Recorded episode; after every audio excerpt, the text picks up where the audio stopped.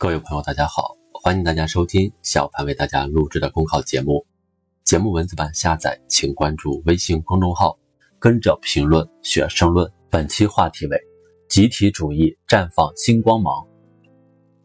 从道德层面观察中国战役，能得到怎样的启示？不妨先看看几个感人的案例。大年初一，山东省肿瘤医院护士于亚群报名支援湖北。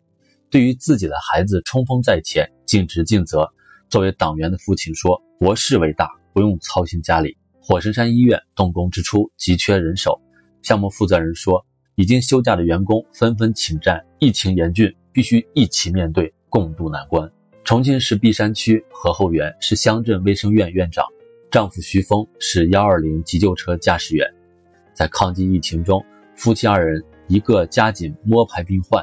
一个随时待命转运病人，聚少离多却彼此鼓励，大家平安，小家才能安心。在这突如其来的新冠肺炎疫情面前，人们没有退缩避让，而是团结起来行动起来。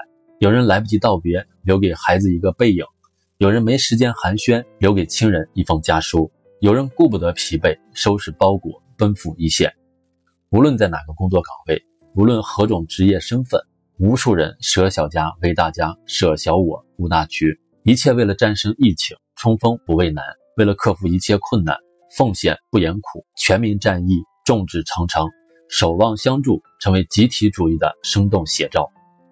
从在一穷二白基础上建设一个新世界，到克服种种困难，成功研制出两弹一星；从战洪水、防非典、抗地震，到抗击新冠肺炎疫情。面对困难坎坷，中国人民总能迸发出人心齐、泰山移的集体伟力。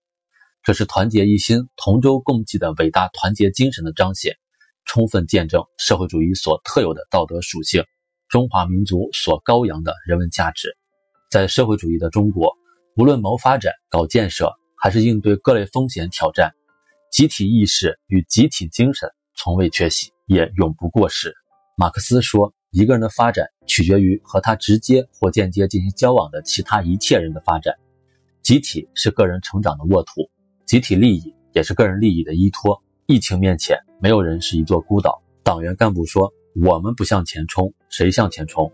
这个重担我们不扛，谁来扛？”医护人员说：“我责无旁贷，要去奋战，才能保护更多的人。”企业职工说：“必须不惜代价，不讲条件，不畏困难，当个人价值。”集体利益、国家安危融为一体，战胜疫情就有了坚不可摧的精神堡垒。有困难挑战不可怕，个人集体与国家协调一致，同心同向，就能踏平坎坷成大道。一滴水只有放进大海里，才永远不会干涸。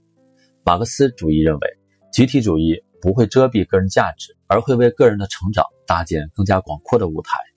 一位教育家说得好：“集体愈大，个人也就愈美愈高尚。”在这场人与病毒的较量中，无数张奋战的面孔为人们深深铭记。他们在阻击病毒蔓延中实现了个人的社会价值，在为国为民奉献中成就了大我。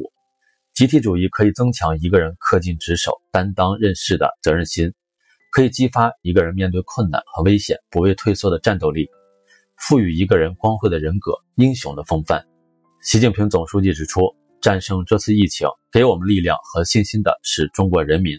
我们仅仅依靠十四亿中国人民，让集体主义绽放新光芒，指引新奋斗，一定能够取得抗击疫情的胜利，一定能够战胜前进道路上的一切艰难险阻。本节目所选文章均来自人民网、求是网、学习强国。